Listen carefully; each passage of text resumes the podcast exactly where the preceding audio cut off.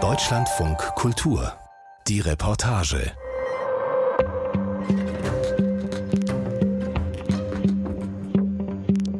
Heute erzählen wir in unserem Podcast die Geschichte von Isabel und Laila. Zwei Frauen und ihre Haft.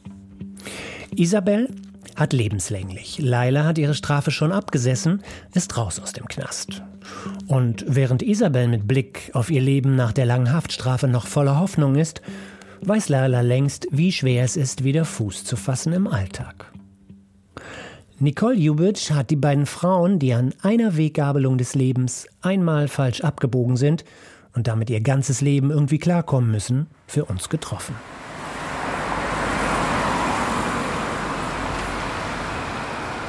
Es ist Freitag, 8 Uhr morgens in Berlin-Neukölln. Ich warte auf Isabel. Sie hat heute ihre Ausführung. Einmal im Monat darf sie das Haus verlassen, das von außen wie ein normales Wohnhaus aussieht. Vier Stockwerke, gelb gestrichen, die Fenster nicht vergittert. Nur um den Garten führt ein hoher Zaun. Es ist die sozialtherapeutische Abteilung der Berliner Justizvollzugsanstalt für Frauen. Ein offener Vollzug. Isabel ist vor anderthalb Jahren in die sogenannte SOTA gekommen. Davor war sie zehn Jahre lang im geschlossenen Vollzug. Dort habe ich sie kennengelernt.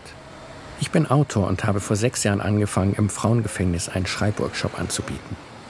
Isabel gehörte von Anfang an dazu.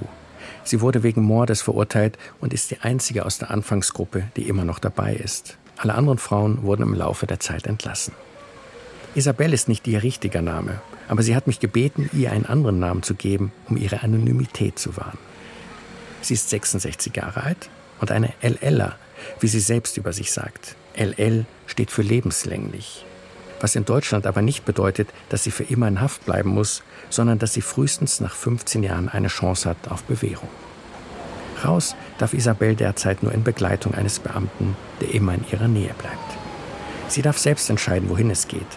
Heute will sie ins Hermann-Quartier, einem Einkaufszentrum an der Hermannstraße. Es sind zwei Stationen mit der U-Bahn, aber Isabel will lieber laufen, um Geld zu sparen.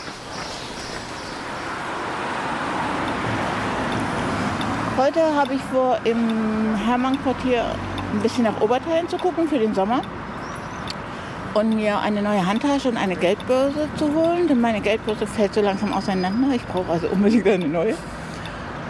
Und Kaffee zu trinken, einfach einen schönen Vormittag zu machen. Was bedeuten dir solche Tage? Das ist etwas ganz Besonderes für mich, weil es halt nur einmal im Monat ist. Und das ist etwas, wo ich die, die Wahl habe, was ich mache. Wo ich nicht an Zeitpläne gebunden bin, wo ich mich schick machen kann, wo ich ein bisschen aufkritzeln kann, wo ich einfach auch mal wieder normal draußen essen gehen kann. Es ist immer so ein Stück Normalität, was einem fehlt. Von daher ist das so wie Aufladen von der Batterie. Wenn ich draußen war, dann habe ich wieder meine Batterie voll aufgeladen. Obwohl erst kurz nach acht. Die Hermannstraße ist schon belebt. Für Isabel ist das eine Abwechslung, die sie genießt, mittendrin zu sein im normalen Leben. Ja, solche Situationen zum Beispiel, dass Kindergartenklassen unterwegs sind oder dass ganz normal Busse fahren, dass alle Leute nur noch mit Handy durch die Gegend laufen. Das sind alle Situationen, die du natürlich innen nicht hast. das ist schon was Besonderes dran. Im Einkaufszentrum ist nicht viel los. Die Geschäfte sind noch geschlossen. Es ist zu früh. Nur eine Bäckerei hat geöffnet. Isabel hat Lust auf einen Kaffee. Wir setzen uns an einen Tisch in die hinterste Ecke, um uns in Ruhe unterhalten zu können. Der Beamte, der sie begleitet, setzt sich ein Stück weg, so dass er Isabel zwar im Blick behält, aber ihr Privatsphäre lässt. Zehn Jahre ist Isabel schon im Gefängnis. Ich will wissen, wonach sie sich am meisten sehnt. Bequemes Bett. ein ganz normales, bequemes Bett mit einer bequemen Matratze. Also 8 cm Schaumgummi sind nicht, nicht unbedingt bequem. Man gewöhnt sich daran, aber sie sind nicht unbedingt bequem. Das ist das, worauf ich mich am meisten freue, auf ein ganz normales Bett und ein ganz normales Kopfkissen. Wobei, ich habe jetzt schon eine private Bettdecke. Das ist schon ein Riesenvorteil gegenüber der Wolldecken, die wir vorher hatten. denn wir haben ja sonst in Haft hast du ja zwei Wolldecken mit denen du dich zudecken kannst und einen ganz normalen Bettbezug. Und wenn du damit einmal eine normale Bettdecke hast, dann kommst du dir vor wie, wow, was für ein Luxus. Das sind Sachen, die draußen total normal sind, aber für mich war es ein reiner Luxus. Ich habe mir zum Beispiel bei der letzten Ausführung zum ersten Mal seit Jahren ein paar Turnschuhe gekauft. Das war ein Gefühl für mich wie Weihnachten und Ostern an einem Tag. Das war so, wow, wow, ich kann mir allein Turnschuhe kaufen. Und das sind so, so Sachen, die man genießt. Das sind so, so überwältigende Momente in dem Moment. Ne? Für euch alle ist das normal. Für mich ist es was Besonderes. Und das ist auch das Tolle, man lernt die Kleinigkeiten schätzen, was man hier vorher nicht gemacht hat. Ein Cappuccino zum Beispiel. Ich genieße den. Ich genieße ihn, ich habe ihn nicht jeden Tag. Für mich ist es was Besonderes. Ich kann ins Kino gehen. Ich war im Kino. Nach Jahren. Ich war zum ersten Mal im Kino. Es war total überwältigend. Ich war in einer Ausstellung. Es war toll. Ich kann machen, was mich interessiert. Das eine Mal. Andere heiraten und ich mache meine Ausführung. Es sind kleine Schritte, die Isabel in Richtung Freiheit macht. Anfangs hatte sie alle sechs Monate eine Ausführung und wurde von zwei Beamten begleitet. Mittlerweile darf sie einmal im Monat mit nur einem Beamten raus. Irgendwann wird sie allein raus können. Das wichtigste Ziel des Strafvollzugs ist die Resozialisierung. Es geht darum, die Inhaftierten auf das Leben nach der Haft vorzubereiten, auf ihre Wiedereingliederung in die Gesellschaft, wie es heißt. Neben einigen kleinen hat Isabelle mittlerweile auch einen großen Schritt gemacht. Sie ist raus aus dem geschlossenen Vollzug. Im geschlossenen Vollzug läuft kaum etwas für Resozialisierung, weil es weder personell noch ein Thema überhaupt ist.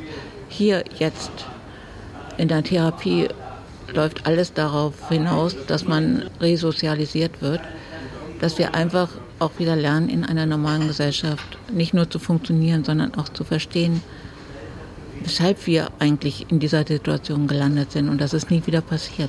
Dass wir einfach die Gründe verstehen, unsere Reaktionen verstehen, warum wir so und so gehandelt haben.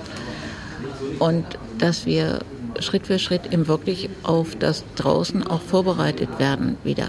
Denn wir alle haben Haftschäden. Und das Einzige, was wir machen können, ist an uns selbst zu arbeiten, um wieder rauszukommen und das wieder auch einigermaßen auf die Reihe zu kriegen. Isabel spricht von Haftschäden und ich würde gern wissen, was sie damit konkret meint. Der Verlust von Vertrauen, Hilfe zuzulassen, dass man sich nur noch selbst sieht und dass man ganz vergisst, dass man keine Insel ist, sondern man ist im geschlossenen Versuch ja nur noch auf sich selbst konzentriert. Man verliert alles, man verliert Vertrauen, man verliert die Kommunikationsfähigkeit, man verliert die Hoffnung. Man lebt nur noch Tag für Tag. Das heißt, man existiert eigentlich nur noch. Das ist kein Leben, das ist eine reine Existenz, die man da hat. Man fährt sich sowas von runter. Man kann das gar nicht beschreiben. Ein normaler Tag im geschlossenen Vollzug bedeutete für Isabel, um 6.15 Uhr wurde sie geweckt. Von 7 bis 15 Uhr hat sie in der Kleiderkammer gearbeitet. Danach hatte sie eine Stunde Hofgang und um 21.15 Uhr wurde sie wieder eingeschlossen. Aber es kam häufig vor, dass die Frauen öfter und länger weggeschlossen wurden, weil es nicht genug Personal im Gefängnis gab. Was hat das Leben in Haft mit ihr gemacht? Es hat mich stark verändert. Es hat mich oft auch an meine Grenzen gebracht.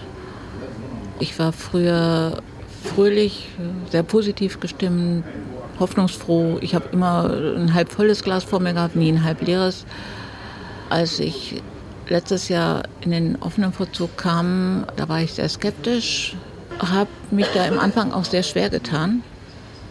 Und ich habe es jetzt mit der Zeit gelernt, dass man eben seine eigenen Mauern auch fallen lassen muss, um einfach auch das anzunehmen, was einem angeboten wird, ob das der Austausch mit den anderen ist. Für mich ist das Glas immer noch nicht halb voll, aber ich kriege so langsam wieder ein bisschen Optimismus. Ich bin also nicht mehr nur negativ gestimmt, ich sehe auch oft wieder positive Sachen und die Hoffnung kommt wieder. Und das ist das Beste, was mir im Moment passieren kann. Ja. Isabel ist froh, in die Sota gekommen zu sein. Hier werden, so heißt es offiziell, erwachsene Frauen aufgenommen, deren Delinquenz mit Störungen der sozialen Entwicklung und deren Persönlichkeit zusammenhängt. Die Aufnahme erfolgt idealerweise auf freiwilliger Basis bei Eignung für den offenen Vollzug oder als Bestandteil der Vollzugsplanung. Anders als im geschlossenen Vollzug gehört hier auch Therapie zum wöchentlichen Alltag, sowohl Gruppen- als auch Einzeltherapie. Im offenen Vollzug ist es so, dass die Türen immer auf sind. Das heißt, nur die Türen nach außen sind verschlossen. Wir haben einen großen Gruppenraum, wo wir uns zusammensetzen und zusammen essen, wo wir zusammen reden, wo wir zusammen Fernsehen. Wir haben einen Garten, wo wir, solange es hell ist, jederzeit hingehen können. Wir dürfen grillen, was natürlich eine tolle Sache ist, wenn man lange im geschlossenen Vollzug war. Dann ein erstes Grillfest, das ist so wie, wie Weihnachten und Ostern an einem Tag. Wir können ständig mit dem Beamten reden. Wir haben ständig Ansprechpartner. Im geschlossenen Vollzug sitzt man alleine in der Zelle. Man sitzt den ganzen Tag allein in der Zelle. Und der einzige Ansprechpartner, den man hat, ist man selbst. Und irgendwann ist das Gespräch mit sich selbst sehr langweilig, wenn man keine Anregungen von draußen kriegt. Dadurch, dass wir eben auch Frauen haben, die draußen arbeiten können, die draußen zur Schule gehen, die uns dann davon berichten, was sie draußen erleben. Immer die Möglichkeit, auch uns selber wieder aufzubauen, denn viele von uns haben Angst, wieder rauszugehen. Wir haben hohe Strafen. Wir sind nicht ohne Grund inhaftiert. Und wir alle arbeiten natürlich daran, dass wir unser Sozialwesen verbessern und besseren Umgang miteinander lernen und unsere Aggressionen zu beherrschen lernen. Und dann ist es immer wie eine neue Akkuladung, wenn die Frauen von draußen kommen. Hey, das klappt. Ich habe sogar eine Wohnung bekommen. Ich habe den Job bekommen. Es klappt, Leute. Ein normales Leben ist für uns möglich. Und das ist das, was in der Station so extrem aufbauend ist und was uns alle auch verändert. Denn wir lernen voneinander hier und uns wird immer auch nahegelegt, dass wir viel miteinander sprechen, damit auch die Kommunikation gestärkt wird. Denn das ist ja etwas, was man im geschlossenen Vollzug ganz schnell verlernt. Kommunikation mit anderen. Der Beamte, der uns begleitet, sitzt zwei Tische entfernt. Auf dem Weg hierher haben sie sich unterhalten, sehr offen. Er ist ihr Vertrauensbeamter, mit dem sie Probleme besprechen kann. Für Außenstehende mögen sie gewirkt haben wie zwei Bekannte, die einen Spaziergang machen. Und auch jetzt in der Bäckerei wird vermutlich niemand auf die Idee kommen, dass er auf sie aufpasst, während sie versucht, sich wieder an einen Alltag außerhalb des Gefängnisses zu gewöhnen. Dazu gehört, wieder kommunizieren zu lernen, aber nicht nur. Ich musste im Anfang wieder lernen, dass ich auf Uhrzeiten achtete, dass morgens der Wecker klingelte, dass ich pünktlich zum Essen kam. Ich musste wieder lernen, mit Geld umzugehen, weil ich ja nie Geld in der Hand hatte. Jetzt habe ich wieder Geld in der Hand. Einmal im Monat wird uns ein Teil des Lohnes ausgezahlt. Ich habe wieder Bargeld in der Hand. Ich habe jahrelang kein Bargeld in der Hand. Ich wusste gar nicht mehr, wie die Münzen und wie die Scheine aussehen. Diese Unselbstständigkeit, die merkst du ja gar nicht. Das ist ja das Problem. Das, das schleicht sich ja so ein. In der Sota gibt es niemanden, der morgens die Zelle aufschließt und Isabel weckt. Sie muss selbst sehen, dass sie pünktlich zur Arbeit kommt. Auch das gehört zur Eigenverantwortung. Genauso wie das Wäschewaschen. Es gibt also einen Raum mit Waschmaschinen und Trockner. Das heißt, wir sind da in der Eigenverantwortung. Wir bezahlen auch für die Wäsche, genauso wie draußen auch, ein Euro pro Waschladung. Wir übernehmen hier in der Therapie so Stück für Stück immer mehr Eigenverantwortung. Und wir lernen wieder, wie das normale Leben abläuft. Denn wenn man mehrere Jahre oder überhaupt eine lange Zeit im geschlossenen Vollzug war, verliert man den Bezug zur Eigenverantwortung, weil einem alles gegeben wird. Man gibt die Wäsche ab, die kommt gewaschen wieder, man kriegt das Essen serviert, den Gutgeschirr muss man abwaschen, aber ansonsten braucht man sich um nichts kümmern. Die Frauen müssen auch arbeiten, von 7 bis 15.30 Uhr. Sie haben die Wahl zwischen Malen, Häkeln und Stricken. Was sie herstellen, wird später verkauft. Isabelle hat sich fürs Malen entschieden. Schon damals im geschlossenen Vollzug hat sie viel gemalt. Besonders Sonnenuntergänge hatten es ihr angetan.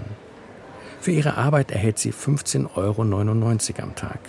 Im Monat verdient sie rund 330 Euro, behalten darf sie drei Siebtel davon rund 110 Euro. Der Rest wird gepfändet. Für Prozesskosten, die sie noch abbezahlen muss. Isabel spricht von 128.000 Euro, dazu noch 30.000 Euro Schmerzensgeld für die Hinterbliebenen ihres Opfers. Isabel ist keine Ausnahme. Die meisten Frauen, die ich kenne, haben Schulden. Die meisten werden, wenn sie aus dem Gefängnis kommen, Privatinsolvenz anmelden müssen und auf staatliche Hilfe angewiesen sein. Solange man in Haft ist, zahlt man nicht in die Rentenkasse ein. Wir zahlen Arbeitslosenversicherung, aber keine Rentenversicherung. Das heißt, alle Haftjahre zählen nicht für die Rente. Auch wenn du immer gearbeitet hast, es zählt nicht für die Rente. Das ist ein extremer Verlust für alle, die in Haft sind und auch ein extremer Verlust für die Rentenkassen. Denn hinterher muss jeder aufstocken und das kostet den Staat sehr viel Geld. Es ist auch nicht immer so, dass sich die Familie kümmert. Ich kenne Frauen, die während ihrer Zeit im Gefängnis nie Besuch bekommen haben von der Familie. Isabels Mann ist schon vor längerer Zeit gestorben und eine ihrer beiden Töchter möchte nichts mehr mit ihr zu tun haben. Die andere lebt weit weg und kommt nur selten zu Besuch. Kürzlich aber war sie da, das erste Mal nach zwei Jahren, mit dem Enkel. Sie haben einen Tag im Park verbracht, waren Pizza essen und es hat Isabel fast zu Tränen gerührt, dass der dreijährige Enkel sie, seine Oma, erkannt hat. Wir wollen ja gerne Kontakt halten mit unseren Verwandten. Wir haben ihm ja nun genug Schmerz bereitet und genug Ärger bereitet und wir wollen ja auch versuchen, alles wieder gut zu machen. Aber es ist nicht so leicht. Das ist eben die Schwierigkeit, mit denen wir alle kämpfen, dass wir überhaupt wieder Kontakt zu unseren Familien herstellen, wieder versuchen zu heilen, was wir kaputt gemacht haben. Und das ist extrem schwierig. Und damit kämpfen wir alle. Isabel weiß auch nicht, ob sie später einmal zurück will in ihren Heimatort, wo jeder ihre Geschichte kennt, oder lieber in Berlin bleiben. Wenn sie irgendwann mal raus ist aus dem Gefängnis, möchte sie sich nicht ständig mit ihrem alten Ich auseinandersetzen müssen. Sie hat noch viel Zeit, um sich Gedanken über ihre Zukunft zu machen. Der Entlassungstermin steht nicht fest. So etwas gibt es bei mir nicht. Und ich werde irgendwann erfahren, wann es soweit ist. Und bis dahin bin ich eben am Lernen und am Arbeiten. Und jeder, der sagt, es ist einfach im offenen Vollzug oder einfach in der Therapie oder sowas, dem kann ich nur sagen, versuch das mal selbst. Da ist nichts Einfaches dabei. Es gibt nichts Schwierigeres, als sich selbst zu hinterfragen und sich auch dann kritisch im Spiegel zu betrachten. Das ist nicht angenehm, definitiv nicht angenehm. Isabel rechnet damit, dass sie noch mindestens fünf Jahre in Haft bleiben wird. Dann hätte sie insgesamt 17 Jahre abgesessen. Wenn sie dann rauskäme, wäre sie 71 Jahre alt. Ob sie das Gefängnis eines Tages als besserer Mensch verlässt? Das kann ich nicht sagen. Das sind alles so Definitionen, die zu pauschal sind. Was ist ein guter Mensch, was ist ein schlechter Mensch, was ist ein besserer Mensch? War ich früher ein schlechter Mensch? Kann ich nicht sagen. War ich früher ein guter Mensch? Nein, ich habe falsche Entscheidungen getroffen. Ich habe Schuld auf mich geladen. Auf jeden Fall bin ich ein Mensch, der mehr überlegt, der seine Handlungen mehr hinterfragt, der, der nicht mehr spontan irgendwas machen wird. Mittlerweile hat sich die Bäckerei gefüllt. Sich an einen der Tische zu setzen, einen Kaffee zu trinken, Zeitung zu lesen, für die anderen Gäste gehört das zum Alltag. Isabel hingegen, so scheint es mir, nimmt jeden Schluck Kaffee mit Bedacht. Manchmal schließt sie dabei sogar kurz die Augen. Ich will wissen, ob sie Träume hat für die Zeit nach der Haft.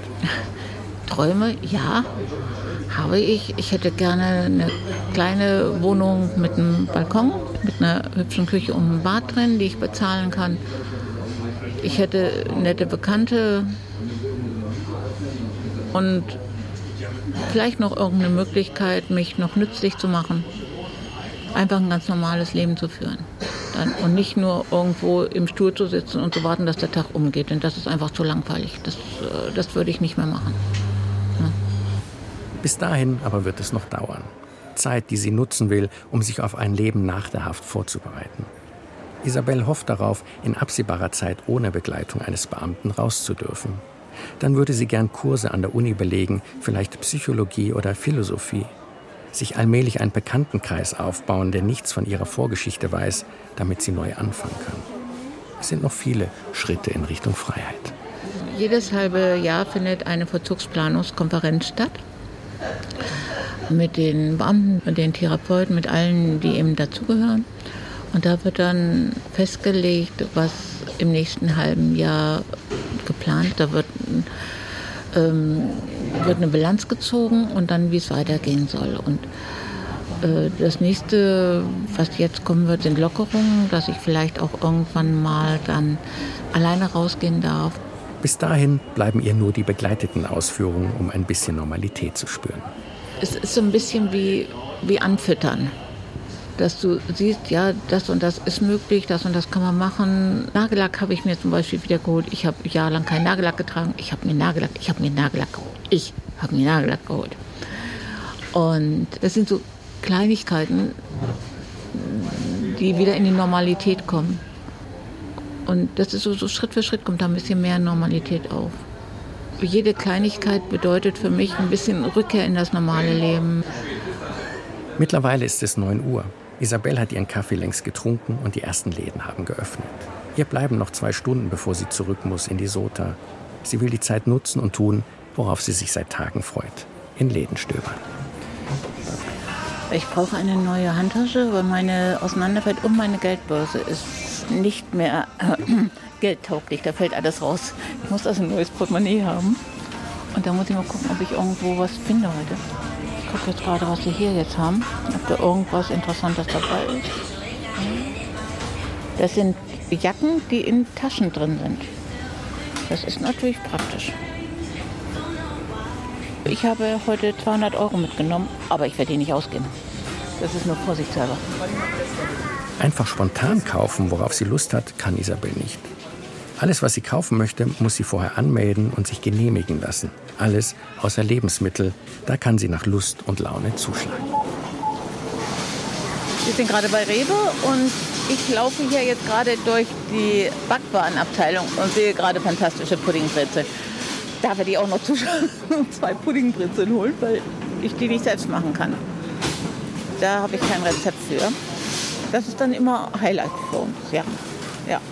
Ich habe jetzt rote Grützepudding eingekauft und Paradiescreme. Dann äh, Expressreis und Tomatenbolognese mit Spaghettis noch dazu. Also alles Sachen, die ich immer so auf Anreiz aus dem Regal kaufe, dann die ich mir sonst nie kaufen würde. Jetzt ist mein Wagen schon wieder fast voll. Und Pudding kann ich mir auch noch geholt. Ich weiß, dass es morgen nur Kohlrabi-Suppe bei uns gibt und das ist nicht meine Leibspeise. Also gibt es bei mir dann morgen Spaghetti Bolognese.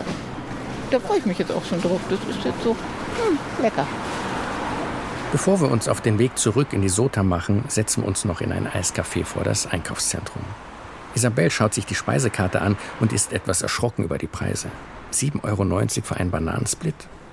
Isabel überlegt, aber am Ende gönnt sie sich das Eis. Schließlich wird es einen Monat dauern, bis sie das nächste Mal in einem Café sitzen kann. Das war wieder ein sehr schöner Vormittag draußen. Ich habe wieder tolle Sachen gefunden. Ich habe mir Oberteile gekauft. Ich war noch einkaufen. Also rote Grütze freue ich mich jetzt schon drauf. Das sind so positive Sachen. Ich habe ein Eis gegessen. Wow, super tolle Eisbecher. Das war wieder ein rundum schöner Vormittag. Ja, und da kann ich jetzt wieder die nächsten vier Wochen von zehren. Eigentlich freue ich mich darauf, den anderen davon erzählen zu können, was heute alles war und ihnen zeigen zu können, was ich gekauft habe. Da ein bisschen angeben. Auch das gehört dazu.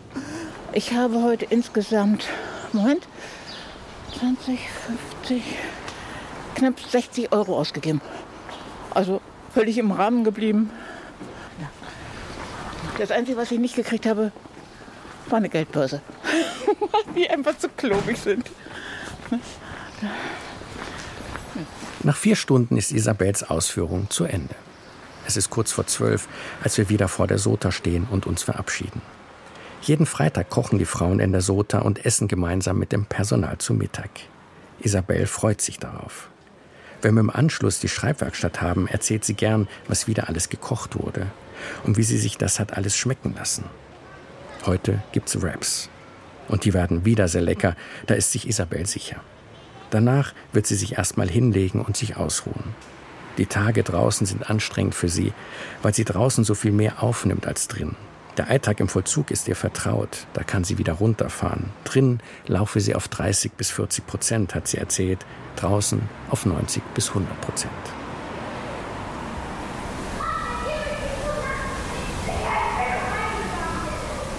An das Leben draußen muss man sich erst gewöhnen. Das war bei Leila nicht anders. Auch Leila kenne ich aus meinem Schreibkurs und auch Leila heißt nicht wirklich Leila.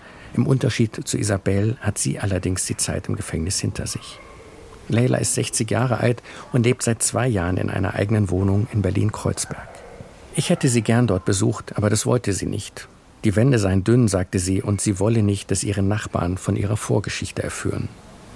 Bis auf ihre engsten Freunde weiß kaum jemand, dass sie acht Jahre ihres Lebens im Gefängnis verbracht hat. Wir verabreden uns bei mir zu Hause, damit Leila frei reden kann. Darüber, wie es ist, nach dem Gefängnis wieder ins normale Leben zu finden, das, was Isabel noch bevorsteht. Ich will wissen, ob Leila während ihrer Haft auf das Leben draußen vorbereitet wurde. Überhaupt nicht. Man kriegt ja dann äh, nach so und so einer Zeit die, diese Freigänge. Erstmal so dreimal im halben Jahr und dann wird es ein bisschen mehr, bevor man in das offene Gefängnis kommt, wo man dann regulär rausgehen kann. Man wird überhaupt nicht vorbereitet. Du musst dir alles selber besorgen. Ne? Und es gibt da natürlich auch eine tolle Gruppe von Hilfe, wie die Freie Hilfe diese Menschen muss man unheimlich hochloben, die machen einfach alles. Die, die helfen einem, einem 24-7. Ne? Und wenn diese Menschen, wenn man die nicht im Gefängnis hätte kennenlernen können, also das Gefängnis macht gar nichts. Die Freie Hilfe ist ein Berliner Verein, der es sich zur Aufgabe gemacht hat, Straffälligen zu helfen. Der Verein berät sie, begleitet sie bei ihren ersten Schritten in die Freiheit, bietet auch betreutes Wohnen an. Über die Freie Hilfe hat auch Leila ihre erste Wohnung bekommen. Dann hatte ich eine kleine möblierte Einzimmerwohnung. Da war eben auch alles. Und dann habe ich mich erstmal nicht kümmern müssen. Dann so langsam schaffst du seine Sachen an, weil die Sozialhilfe und das Arbeitsamt natürlich auch hilft.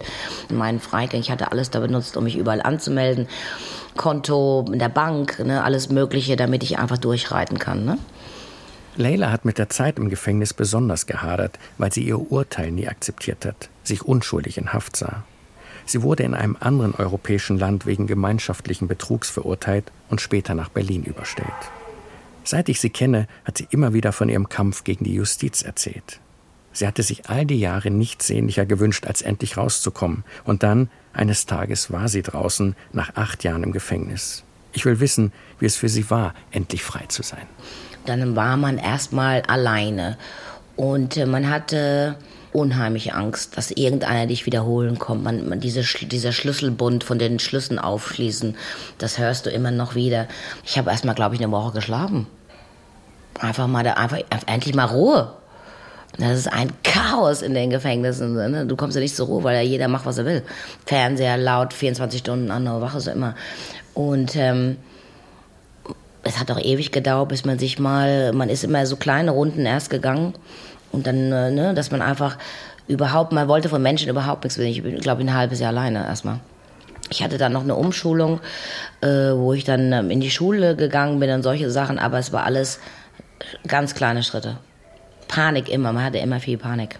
Ich hatte Kopfschmerzen vor lauter Panik andauernd und nachts irgendwie, du hast diese Albträume, dass da irgendeiner dich holen kommt oder irgendwie einer da, da, da in dein Zimmer reinkommt oder sagst Guten Morgen, ne, wie die da immer aufwachen, du hast, das ist eine, richtig, das hat bestimmt fast zwei Jahre gedauert.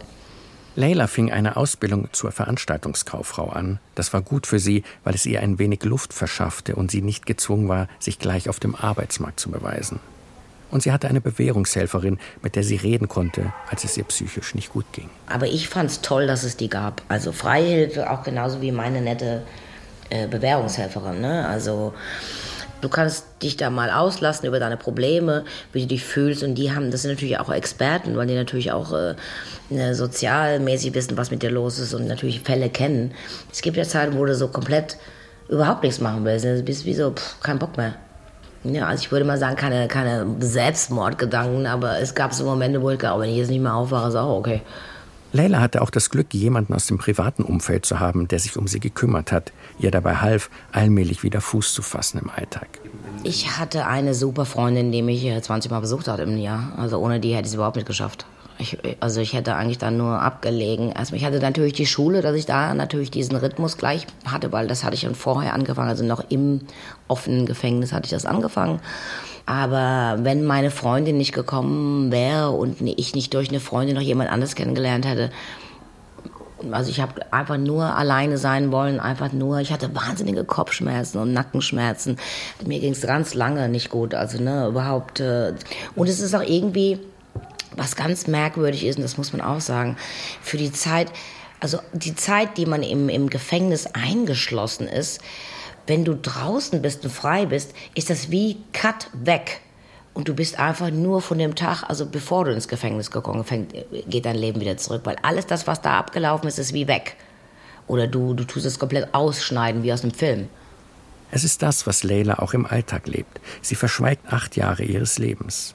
Als hätte es sie nicht gegeben. Sie erwähnt sie auch nicht im Lebenslauf, aber sich selbst belügen funktioniert nicht. Acht Jahre gehen nicht spurlos an einem Menschen vorbei, vor allem keine acht Jahre im Gefängnis. Und jedes Mal, wenn du dich irgendwo siehst, wer ist das? Wer ist diese Person? Du stehst immer neben dir. Man ist einfach nicht dieselbe Person. Ich sehe noch genauso aus wie früher, ne? aber ich habe mich nicht erkannt. Ganz lange nicht. Ne? Ich wusste einfach überhaupt nicht, wer ich bin. Bevor Leila verhaftet und inhaftiert wurde, hat sie als Stylistin gearbeitet. Sie hat immer die unglaublichsten Geschichten erzählt. Die klangen wie aus Tausend und einer Nacht. Von Musikern, von Reichen, die sich von ihr einkleiden ließen, von Scheichs, die sie in die Wüste eingeladen hatten. Sie hatte so viel vor.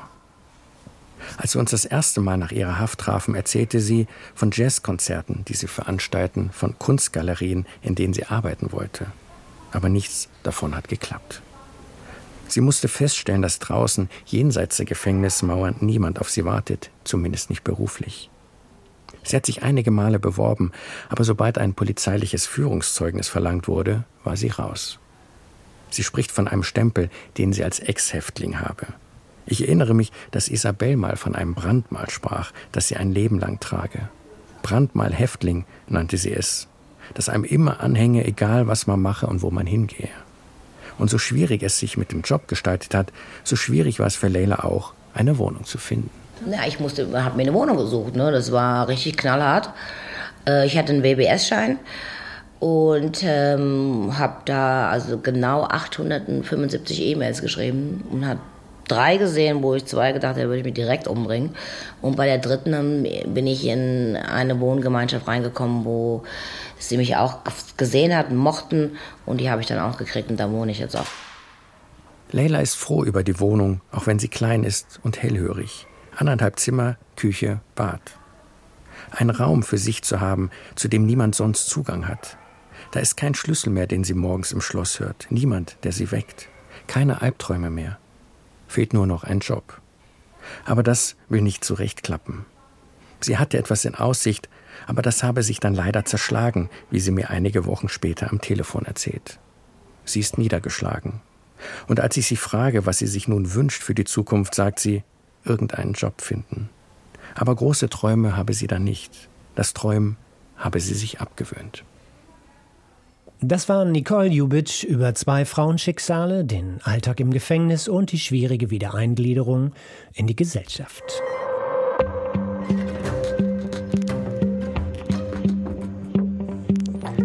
Als Redakteur dieses Podcasts war ich ziemlich beeindruckt von der Nähe, die Nicole Jubitsch zu den beiden Frauen aufbauen konnte.